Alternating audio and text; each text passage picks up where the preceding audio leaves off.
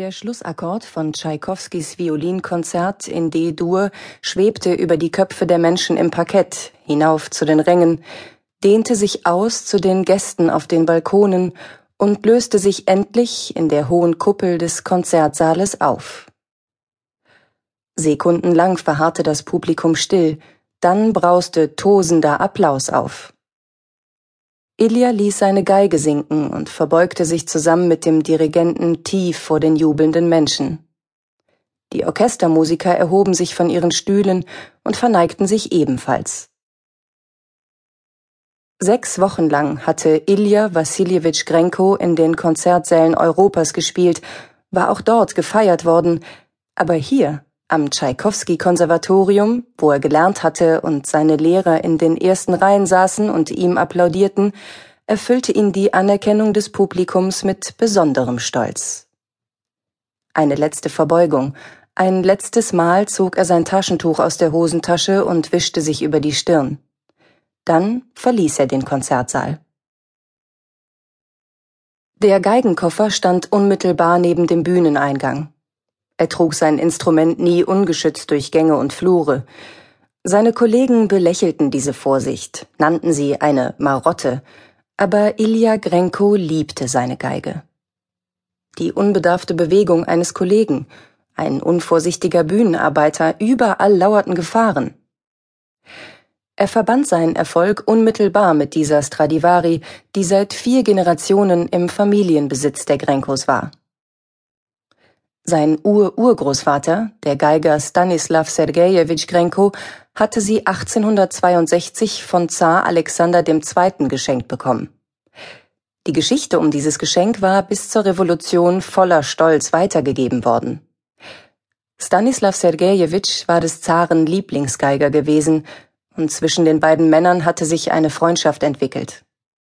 Der Zar hatte die Familie sogar zum Urlaub in seine Sommerresidenz eingeladen.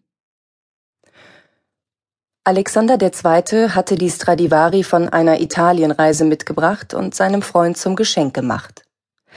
Stanislav Sergejewitsch, so war es überliefert, schrieb dem Zaren später in einem Brief Nie habe ich eine Geige mit einem solchen Klang besessen. Es ist, als folge meine Seele den Tönen in tiefste Schatten und hellstes Licht. Nach seinem Tod hegten und pflegten seine Erben das Geschenk, und die Geschichte der Violine wurde gerne zum Besten gegeben. Das änderte sich mit der Revolution 1917. Die Umstände, wie die Geige in den Besitz der Grenkos gelangt war, wurde zu einem Familiengeheimnis und nur im engsten Kreis hinter vorgehaltener Hand erzählt. Man fürchtete, dass die neuen Machthaber sie beschlagnahmen oder gar als Symbol der Zarenherrschaft zerstören würden.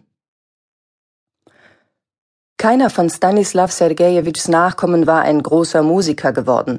Keiner hatte das Instrument mit jener Fertigkeit gespielt, mit der er ihm die Töne entlockt hatte. Erst Ilja war es, vier Generationen später gelungen, die Violine wieder mit jener Leichtigkeit zu spielen, die dem Ur-Urgroßvater zu eigen gewesen war.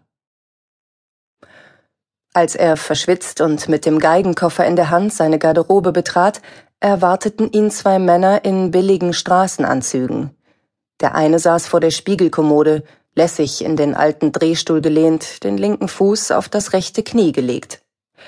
Der andere, auf dem schmalen Divan an der hinteren Wand, saß vorgebeugt, die Ellbogen auf die Oberschenkel gestützt.